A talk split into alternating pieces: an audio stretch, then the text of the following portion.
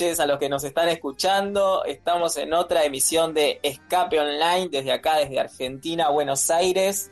Espero que estén todos muy bien del otro lado. Acá con mis compañeros se volvió a unir Gonza. ¿Cómo estás? Buenas noches, ¿cómo andan, gente? Todo bien. Bueno, como ya dijeron la, eh, la emisión pasada, no pude porque por tema de trabajo. No, no me daban los horarios. Nati, ¿cómo andás? Sí, se Hola, me gente, mucho. aquí. Asistencia perfecta la mía, chicos. 10 de 10. bueno, ¿están bien? ¿Todo bien? ¿Cómo está la noche? Todo bien, acá en lo que es Buenos Aires, eh, lindo el clima. Cabe mencionar que nosotros acá estamos en feriado, feriado puente todavía, así que... ¿Feriado por? Día de la Diversidad Cultural. Bien, vamos. Bien ahí. Antes, Día de la Raza, ¿no? Día de la Raza, Antes, sí. perros. Antes de la raza era. ¿Y el viernes de qué fue? ¿Feriado? ¿Puente? Feriado puente, claro. Ah, para turismo. Claro. Que se movió bastante gente, ¿eh? Se movió, se movió. Se movió bastante gente. No, los pobres no. Hubo un récord supuestamente de turistas internos dentro de la Argentina. El mañana vamos a tener algunas cifras del feriado puente, porque fue un lindo fin de largo y estuvo muy lindo también el clima, así que era ideal para aprovecharlo. Los pobres no nos vamos en, fin de semana largo. Los responsables tampoco. No, igual yo. yo por suerte me no, no me fui a ningún lado, pero tuve todo el fin de semana largo de Franco, así que por lo menos descansé bastante.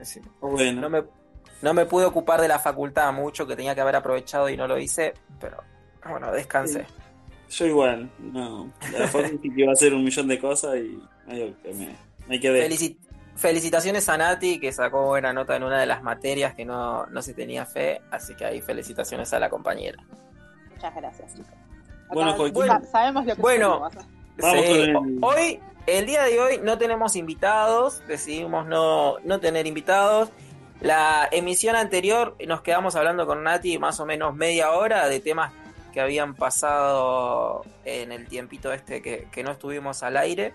Y la verdad que se nos, pasó, se nos pasó rápido, dando información así, al pie, datos concretos, cortitos. Y, y, nos pareció una buena idea hacer algo parecido el día de hoy, con noticias de acá, de Argentina, de nuestro país, y con alguna noticia de otros lados, para que, para que informarlos del otro lado a ustedes. En mi caso, voy a hablar de eh, un problema que hubo acá en Villa, Villa Mascardi, que queda en el sur del país, eh, para que sepan del otro lado, es un lugar donde actualmente hay mucha cultura mapuche, hay tribus mapuches que están que viven ahí, que pelean por, por tierras que ellos consideran que son suyas, eh, por, ¿cómo se diría? Por ancestrales, por años ya que eh, fueron colonizados cuando vino vinieron los españoles, porque era una tierra que no era argentina antes. Bueno, y, y, siempre tienen ahí conflictos con la gente que, que vive, que son propietarios de, de, la tierra ahí. Y mucha, hay mucha controversia con este tema. Hay gente que está a favor, hay gente que está en contra de, este pensamiento que tienen ellos. Eh, yo hasta yo mismo, yo a veces estoy a favor, a veces estoy en contra, todavía no, no tengo una posición tomada respecto a ese tema. En la facultad nos hablaron mucho de eso, al menos a mí. Sobre ese tema nos hablan bastante. Y lo que pasó fue que la semana pasada eh, hubo un incidente, que ahora voy a contar bien lo que pasó, pero salió, gracias a este incidente salió Mauricio Macri y Patricia Bullrich a hablar y hicieron responsables a la Administración Nacional por lo que ocurrió en ese atentado. Eh, según trascendió, presuntos integrantes de comunidades originarias incendiaron un puesto de gendarmería en Villa Mascardi.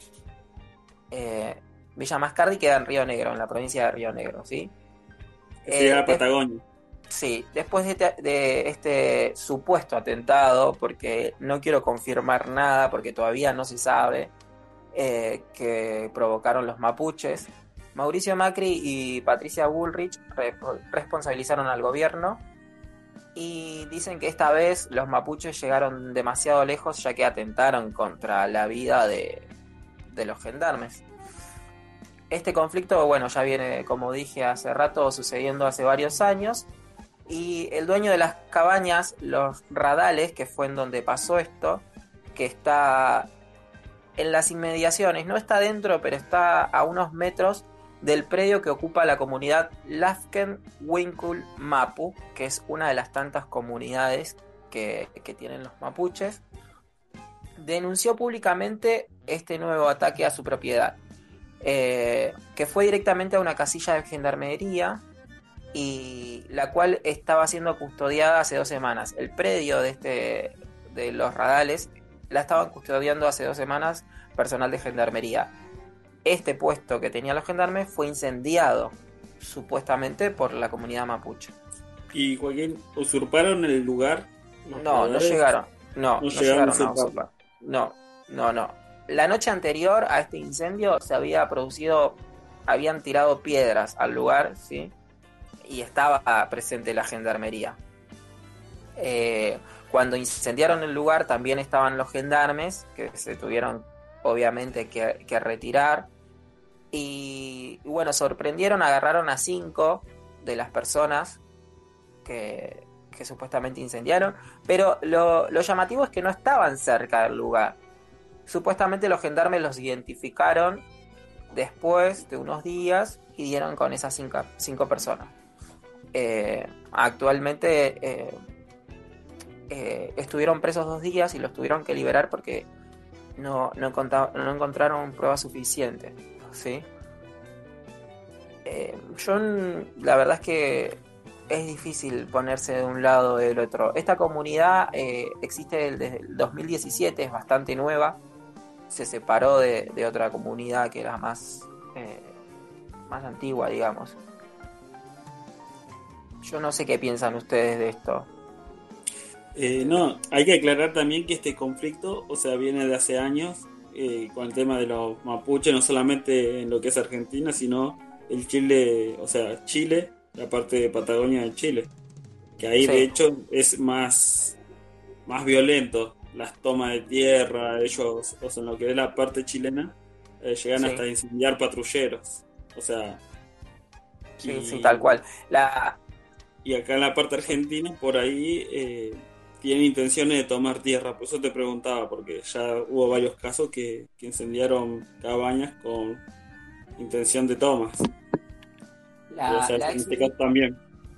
La ex ministra de Seguridad, Patricia Bullrich, eh, escribió por Twitter dijo textuales, ¿eh? otra vez un ataque incendiario, incendiario en Villa Mascardi. La complicidad del gobierno deja desprotegidos a los vecinos y también a quien deben cuidarlos, en este caso Gendarmería. Y pregunta, presidente, ¿usted de qué lado está? Ella claramente fija su postura a favor de los eh, adinerados, podemos decir, que son dueños de propiedades de los dueños de la tierra. En contra de, los pueblos originarios, en este caso los mapuches. Y lo, desafía al presidente a que se ponga de algún lado, y el presidente claramente no contestó a esto. Eh, también se hizo presente en esto la postura del expresidente Mauricio Macri, quien compartió en su perfil de Twitter lo que eh, tuiteó un legislador provincial, quien se llama Juan Martín, de Juntos por el Cambio, que dijo, otra vez un ataque incendiario en Villa Mascardi. Eh, no podemos seguir más con esto. Espero que el presidente actúe de inmediato. Claramente estos políticos están a favor de la gente que tiene plata en ese lugar y en contra de, de los pueblos. Pero, como digo, no sé yo en mi caso de qué lado están. Si es así, si si se puede mostrar los casos de violencia de los mapuches, me parece que no es la forma. Pero tampoco siento que eh, eh, el gobierno o, quien esté a cargo les pueda dar una solución a esta, a sí, igual, eh, con respecto a los mapuches, hay, hay como un hay como referentes de distintas tribus que, que pueden hablar con el gobierno. Lo que no se llega es a un acuerdo de hasta dónde pertenecen las tierras los mapuche y hasta dónde son tierras de propiedad privada. Ese es el acuerdo que no hay. Claro, justamente iba a decir eso. Eh, hay una problemática, no viene de ahora, porque viene pasando hace años y en distintas partes del país. No es que solamente es un problema de la Patagonia o del sur. Eh, y si hay una cuestión de que no, no hay una resolución legislativa o una ley que se termine de cumplir y esto no viene desde el gobierno de Alberto, sino que también se transitó durante el de Macri y anteriormente también. Acá la cuestión, que para mí es importante, es el hecho de que cómo utilizan ciertas problemáticas que suceden en el país para ni siquiera politizarlas, sino eh, ocuparlas arbitrariamente y señalar con el dedo, porque es lo que hacen. Al final no solucionan la problemática, sino que dicen, es culpa de, es culpa de, no se hizo cargo, no hizo esto, ni hizo La forma lo usan de una forma política nada más. Ni siquiera política, o sea, porque no, no hay una solución. La política es eso, es la construcción de soluciones a través de los mecanismos de representatividad que tiene el Estado. Y no lo hacen, señalan con el dedo y tiran fardo, mierda, diría Joaquín, para los otros. Eh, además que son problemáticas muy polarizadas, porque ni los gendarmes son bebé de pecho, ni los mapuches son bebé de pecho. Hay una problemática más profunda que no se soluciona. Y lo único que hacen es tirar, tirar, tirar, tirar, desinformar, eh, y generar este, arbitrariedades al momento de opinar esto. Porque yo estoy leyendo varias notas ahora, pues realmente no me había involucrado mucho en el tema. Y estoy viendo eso, que hay mucha cuestión de señalar, de señalamiento de quién es culpable o quién tiene más culpa. Pero eso es, como decís Nati, por el desconocimiento de, la problemática en sí. Porque realmente, eh, o sea, nosotros como que vivimos en Buenos Aires, no conocemos realmente la problemática de, Río Negro con el tema de los mapuches. No sabemos qué alcance tiene real, si es solamente Villa Mascardi o es todo el territorio, lo que es Río Negro.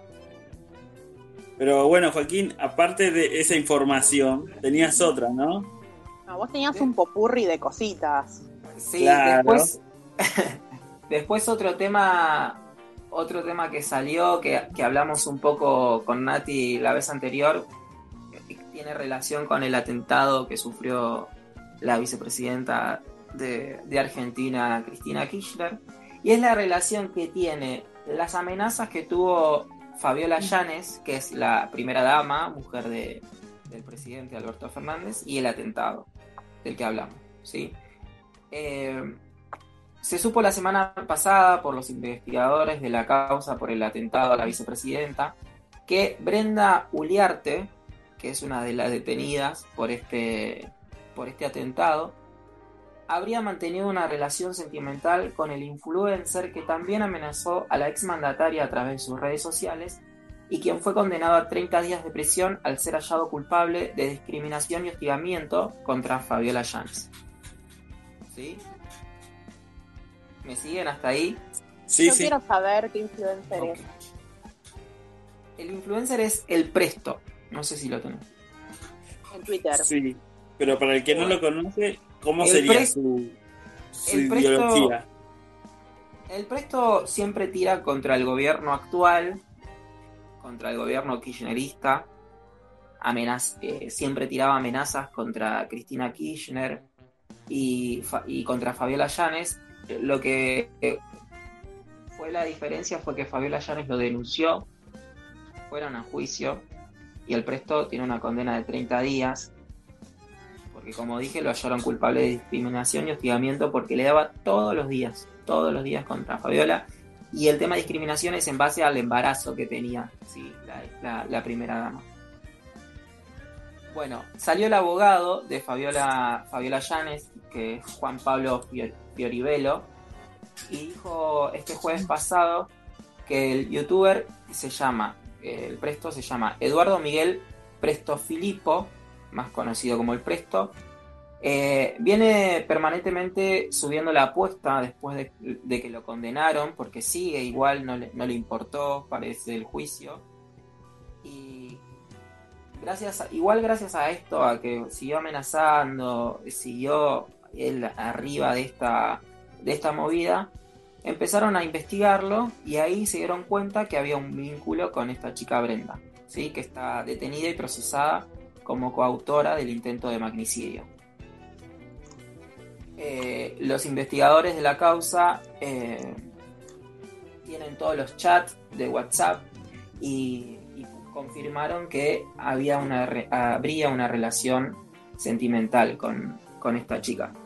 Antes, un mes antes del atentado. Los mensajes de WhatsApp son de un mes antes del atentado. Son WhatsApp con, eh, parecidos a los que tenía con este, con el chico, con el que, con el que perpetuó el atentado, que no recuerdo el nombre.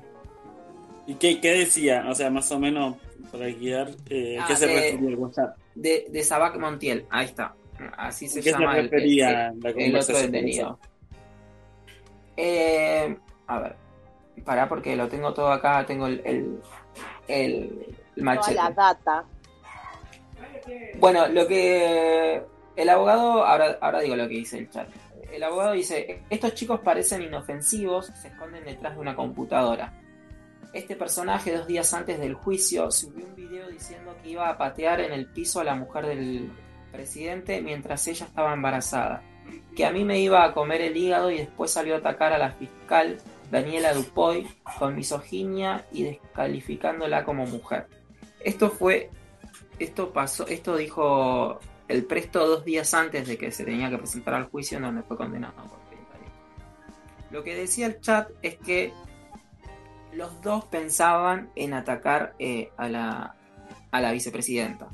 El Presto no dijo puntualmente que la iba a atacar, pero sí dijo, me gustaría que esta vieja se muera, me gustaría que alguien la mate, que se anime. La incentivaba. Claro. Y la otra le decía, ¿qué te parece si yo hago esto? Vos decís que está bien. Es todo una locura. Esos son los extremos. Por eso, por ¿Qué? que quería tirar también una data para lo que viene después del tema de los extremos. Ah. Ya que después vamos a tocar el tema de las elecciones de Brasil. Sí, sí, sí, sí. Ahí viene otro tema complejo. Pero bueno, no por eso no seas manija. Por eso es lo que, lo que dice el, el, abogado, que, que, parecen inofensivos, pero se ponen atrás de una computadora y dicen un montón de cosas que no sabes si, si, si lo van a hacer, si no lo van a hacer. Entonces, está bien, me parece bien que, la primera dama haya denunciado, porque no sabes qué puede pasar. Mira, hablaron tanto del ataque a, la vicepresidenta y pasó. Entonces, me parece que está bueno como, como poner un freno y decir, no, yo no, no voy a permitir que me sigas diciendo ni, ni tratando así. Y una denuncia, mira, tenés que cumplir 30 días, más allá de que no va a ir preso, pero ya tenés una condena, ya estás manchado, ya la justicia dijo que sí sos culpable de hostigamiento. Entonces está bueno, me parece que, haya denunciado. Sí, igual hay una cuestión de responsabilidad comunicacional que eh, no se ve en redes sociales y no solamente por influencers o personas que tienen incidencia en la opinión pública como el Presto, sino también por comunicadores, figuras públicas de mayor alcance, políticos, periodistas, o sea, una cuestión de, opinión, ¿no? El resultado de lo que pasó con la presidenta tiene que ver, con la ex presidenta, tiene que ver con... Se me escapó la beta. tiene que ver con esta cuestión comunicacional que uno piensa que puede decir lo que sea y no sabe cómo va a influenciar a el otro que está viendo ese mensaje. Eh, no hay que ser inocente. esta cuestión de, los discursos alimentando el odio. Ya, lo hemos dicho, creo que lo hablamos por privado, no sé si lo dijimos en el programa. Hay una cuestión de ira y hostilidad que se ve mucho, por lo menos en redes sociales, que es el reflejo de la sociedad en la que nosotros nos encontramos y estas pequeñas explosiones que hay, que son muy graves, tienen que ver con todo este cúmulo que hay constantemente en la beta comunicacional. No sé ustedes qué opinan, es, es lo que veo y es preocupante, es, mucha violencia. Sí, como decís vos, es, es un cúmulo en realidad de, de pequeñas acciones que a lo largo o sea, va a terminar con un, o sea, con una consecuencia termina. Pero nada, ahí ya tocamos otro tema que es lo que se está debatiendo hoy acá en Argentina, que es el tema de, de los discursos de odios, de odiar por odiar o porque odiar porque es eh, diferente a mí en cuanto a lo político, más que a la persona sin conocerlo. Eso es algo que hoy se está discutiendo mucho acá en Argentina, el tema del discurso de odio. Igual acá todo, todo, todo, todo lo llevan a la política. Todo. Cualquier tema que hables, se lo llevan a la política. Quiero hacer un paréntesis. Hay un problema conceptual inclusive. Una cosa es el partidarismo, que tiene que ver con esto de el personalismo de o sos kirchnerista, o sos eh, macrista, o sos liberal. Eso no es la política. Eso es personalismo. Corren completamente, o sea, ellos son políticos, pero no son la política. Hay una diferencia conceptual muy grande y juegan mucho con eso las personas que comunican. Y así también van desprestigiando el, la ciencia política, justamente personalizándolo. Eso es algo que está ocurriendo hoy en, todo el mundo. De hecho, en Italia ganó eh, lo que sería la extrema derecha. Derecha, sí.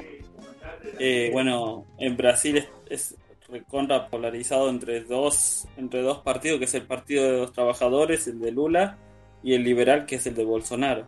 No adelantes Pero mucho. bueno, eso lo podemos hablar mucho. próximo bloque. ¿Querés que pasemos un tema? Ahora, ahora vamos con, con, la música mejor antes de, de La manija, boludo. Sí. Manijas. Esos primeros programas donde hablábamos de un tema en particular, cuando hablamos de la manija, vamos que volvemos bueno, la música.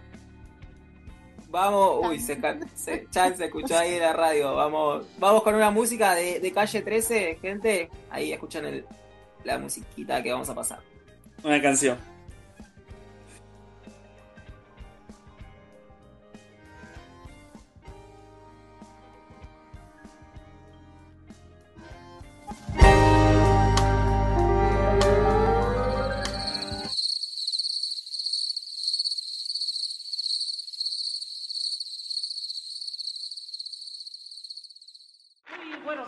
A todos los amables oyentes en esta mañana de su radio Inti Allí ya chukali ya chuwal ya chumere ya kasi kichis.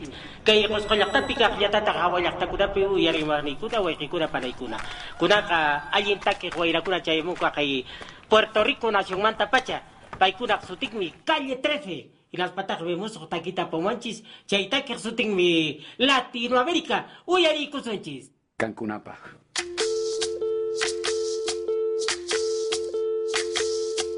Soy, soy lo que dejaron, soy toda la sobra de lo que se robaron. Un pueblo escondido en la cima, mi piel es de cuero, por eso aguanta cualquier clima. Soy una fábrica de humo, mano de obra campesina para tu consumo. Frente de frío en el medio del verano, el amor en los tiempos del cólera, mi hermano. El sol que nace y el día que muere, con los mejores atardeceres. Soy el desarrollo en carne viva, un discurso político sin saliva las caras más bonitas que he conocido, soy la fotografía de un desaparecido, la sangre dentro de tus venas. Soy pedazo de tierra que vale la pena una canasta con frijoles. Soy Maradona contra Inglaterra, anotándote dos goles. Soy lo que sostiene mi bandera, la espina dorsal del planeta en mis cordilleras. Soy lo que me enseñó mi padre, el que no quiere a su patria, no quiere a su madre. Soy América Latina, un pueblo sin pierna pero que camina Oye, tú no puedes comprar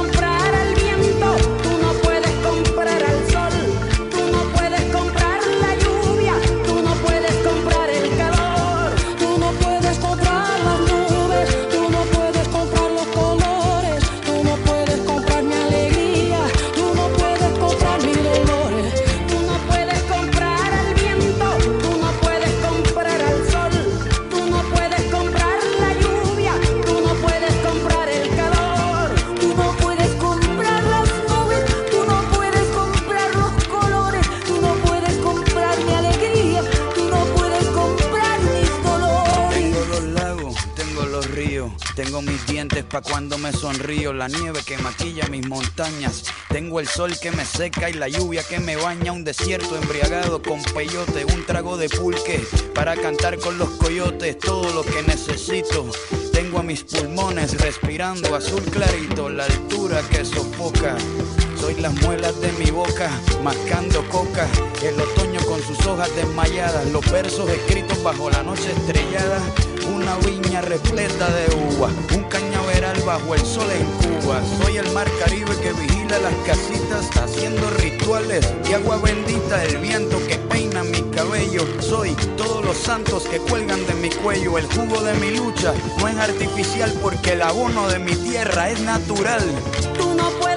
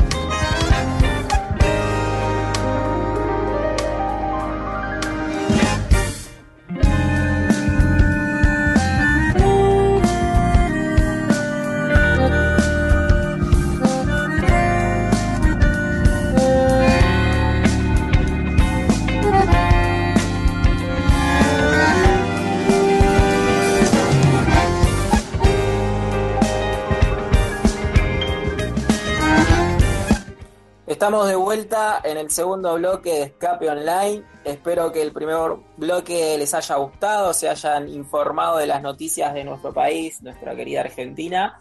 Ahora vamos con el compañero Gonza, que tiene información de, de otro país hermano. Gonza.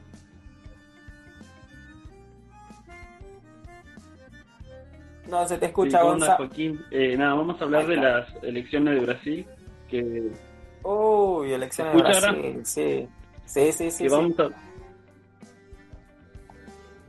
vamos a hablar de las elecciones de Brasil, que son muy importantes para lo que es Sudamérica.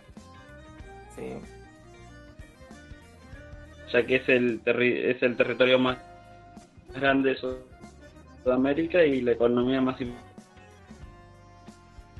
Se te corta, se te corta, Gonzalo. Eso con delay, ¿no? Se te tiene comercio con todos los países latinoamericanos y el mayor socio comercial de Argentina. Eh, bueno, las elecciones son, como ya adelantamos, entre Lula y Bolsonaro. Bolsonaro es el actual presidente. Bolsonaro Se te corta, Gonza. No, se te perdió. ¿eh? Sí. Gonza. Uy, ¿qué pasó? Eh, está por los liberales, lo que sería la derecha o extrema derecha en Brasil y Lula va por su tercer mandato con el partido de PT se llama que es el partido de los trabajadores. Se fue Gonza. Bueno que en paz descanse Gonza. Hasta la próxima. Bueno eh, yo sé un poco del tema de Brasil así que le voy llevando la pata a Gonza hasta que vuelva. Igual eran tres ¿no? ya volvió. Había, una mina también había una mujer eran cuatro los candidatos ah, cuatro? ok pero la mayoría de votos se dividieron entre Lula y Bolsonaro. Sí, yo vi que una mujer tenía, ¿puede ser 11? ¿11%? 5% y 2% me parece. Ah. O 8, no recuerdo muy bien. Ah, ok. Pero viste que... Claro, viste que... Eh, ah, país bipartidista, dirían, como en Estados Unidos. Ah. Sí. Sí, Gonza, yo ahí te, te tuve un toque de barrilete, pero seguí con el tema. Ah. No, muy bien. Eh, lo que digo es que no, que es un país eh, bipartidista por porque la mayoría de votos se los llevó nada más que dos candidatos. Y Lula, bueno, todos tenían proyectado que gane en primera vuelta. En Brasil para ganar en primera vuelta tenés que tener más del 50% de los votos. Sin embargo, no fue así, sino que Lula le ganó a Bolsonaro por, por 5 puntos. Eh, Lula sacó el 48, mientras Bolsonaro sacó el 43%, lo que lo lleva a un balotaje. Todas, viste que todas las encuestas. Eh, lo que es Lula, en realidad es Todas las encuestas dieron mal, o sea, todos los daban por ganador. Lo que es Lula es importante para Latinoamérica. Claro, todas las encuestas fallaron, de hecho. Y lo que es importante hasta ese...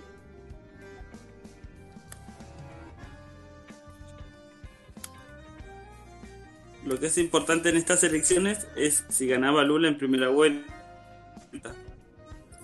Ya que eh, podía volver la izquierda a lo que sería Latinoamérica. Claro, hay una que ganó, eh, bueno, Petros en Petro en Colombia, está en Chile.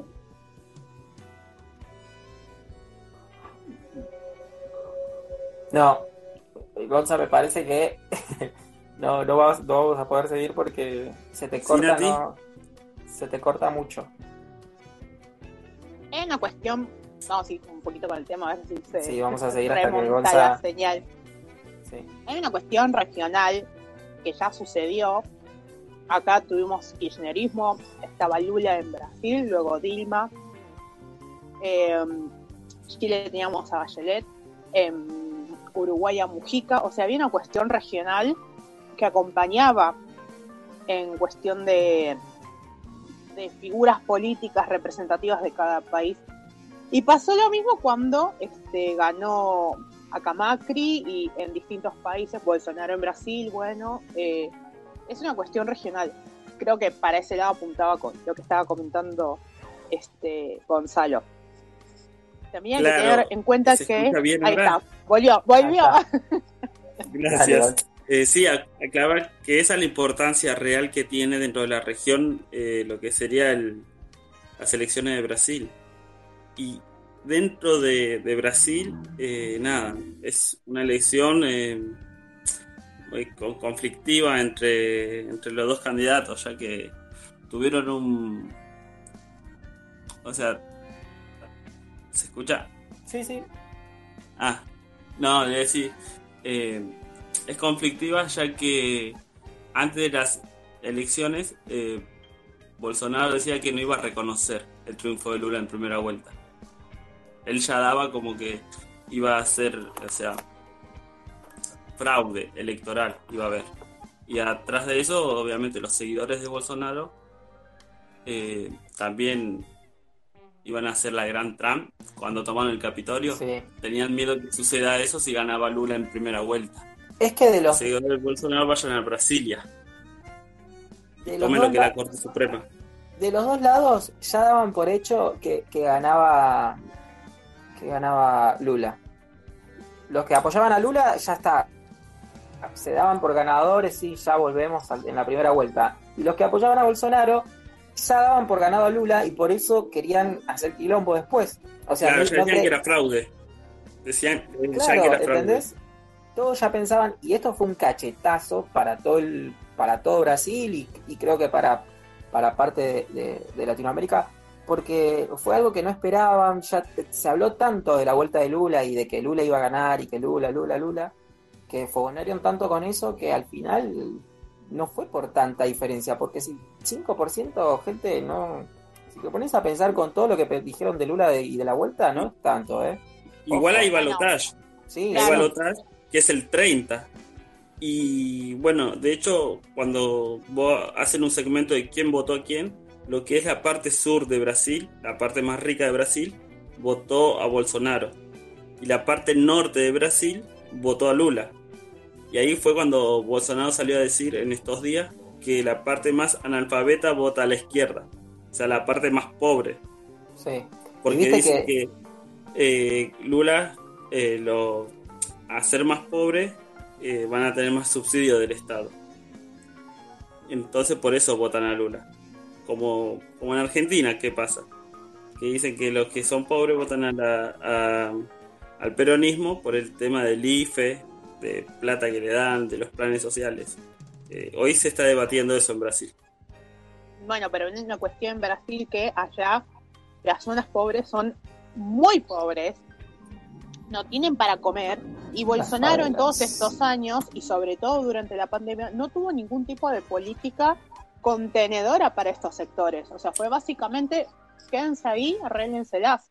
Sí, Entonces sí tiene que ver con una cuestión de, obviamente, que van a votar a alguien que les dé por lo menos la oportunidad de comer.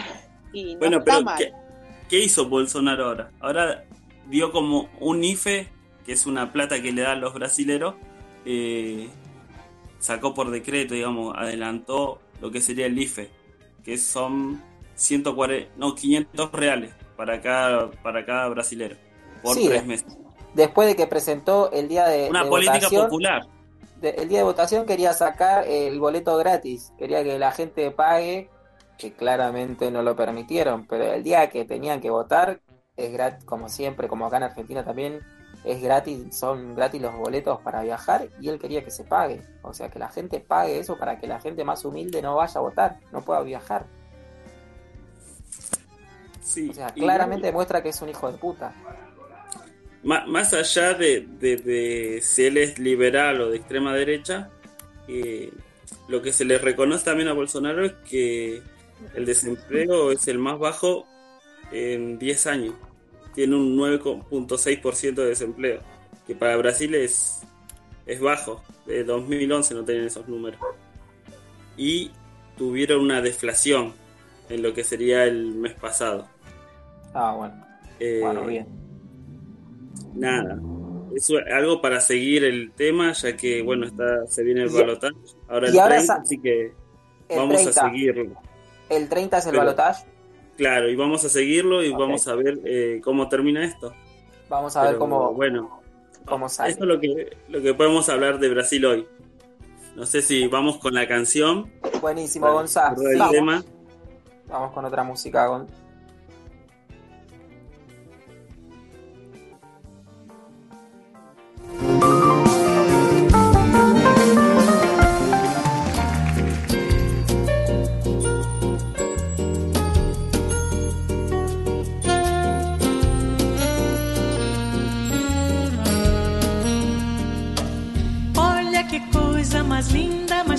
graça. Ela, menina que vem, que passa. Um doce balanço, caminho do mar. Moça do corpo dourado do sol de Ipanema. O seu balançado é mais que um poema. É a coisa mais linda que eu já vi passar. Ah, porque estou tão sozinha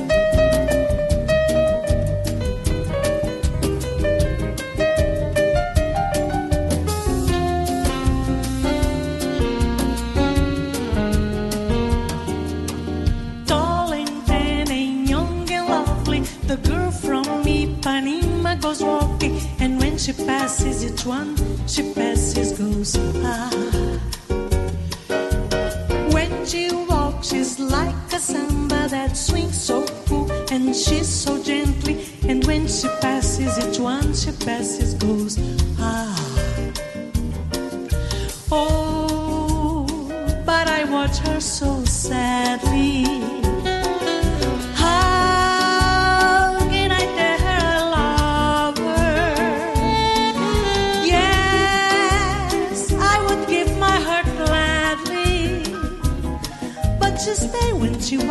to see.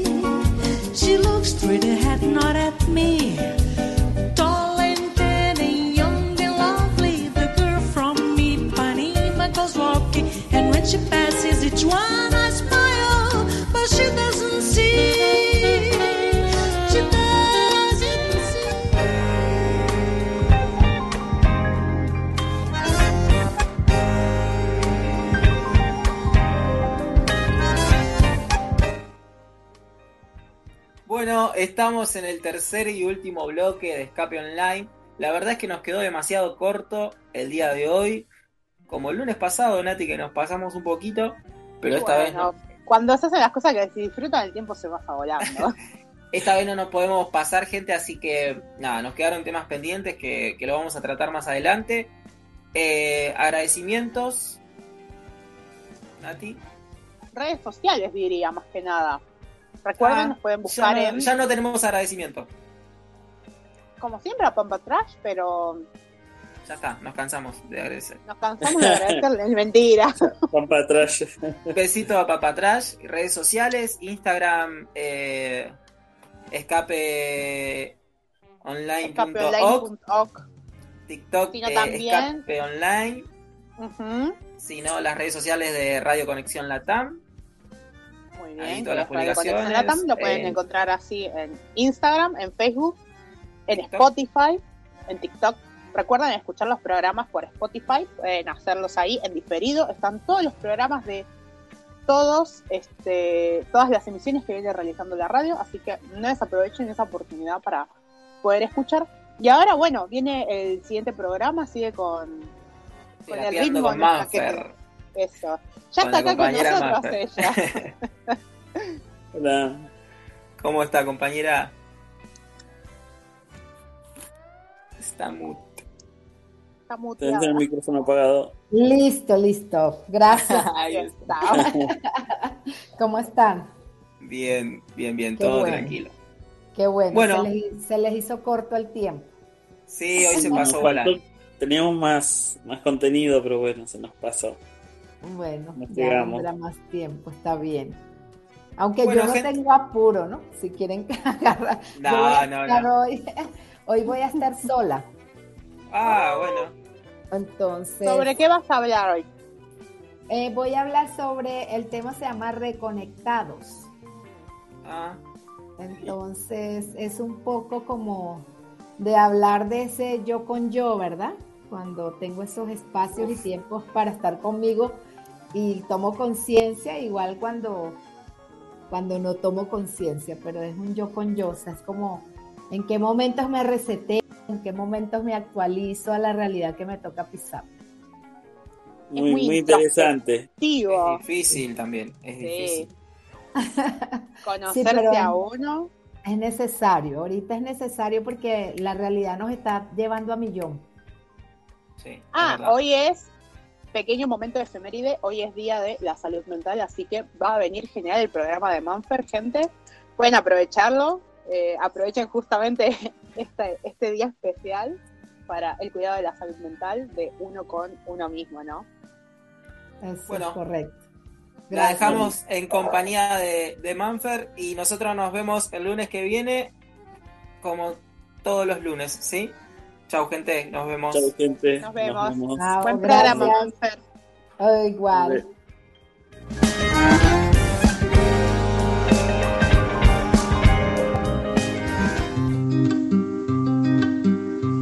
Si la independencia no es política y la política no es mujer, si la mujer no es política, la política no es humana. Hoy quiero hacer mi testamento